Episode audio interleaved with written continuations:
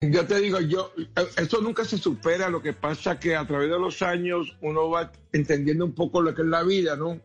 No le voy a negar cuando mi hijo estaba en, en los últimos días, en un momento dado le pregunto a mi hijo, Omi, tiene que tener mucha fe en Dios. Y él me contesta, papá, ¿habrá un Dios? Yo le digo, seguro, me dice, ¿qué hago yo muriéndome aquí? Y yo empecé a llorar de una manera increíble porque era tanto el dolor que yo le dije, Dios mío, cámbiame con mi hijo, déjame eh, eh, en la camilla y que él viva su vida. Apenas tenía 24 años. Pero ¿qué pasa? Que cuando al tiempo yo tenía coraje con Dios, porque yo entendía.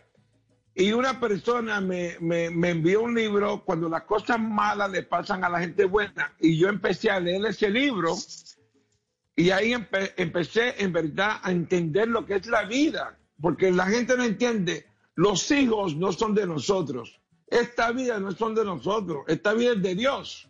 Cuando Él decide llevarse un hijo, a un, padre, una madre, un esposo, ese es él que lo hace.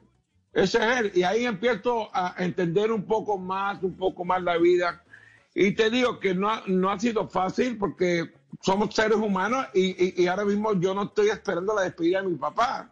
Pero yo tengo 61 y mi papá tiene 91.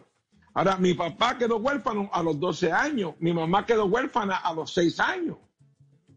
Tú sabes que uno tiene que, que, güey, yo me siento que me ha sacado la loto. Yo quisiera entregar toda la fama, entregar mi voz y que me, devolviera a mi mamá. Pero es imposible, es imposible.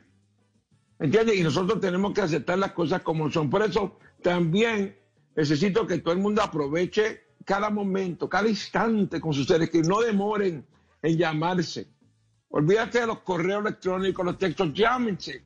Dile que lo ama a su mamá. Hay, gente que ellos le dan tiempo al tiempo y eso es lo peor. Eso es lo peor. Tú nunca sabes. Uno nunca sabe.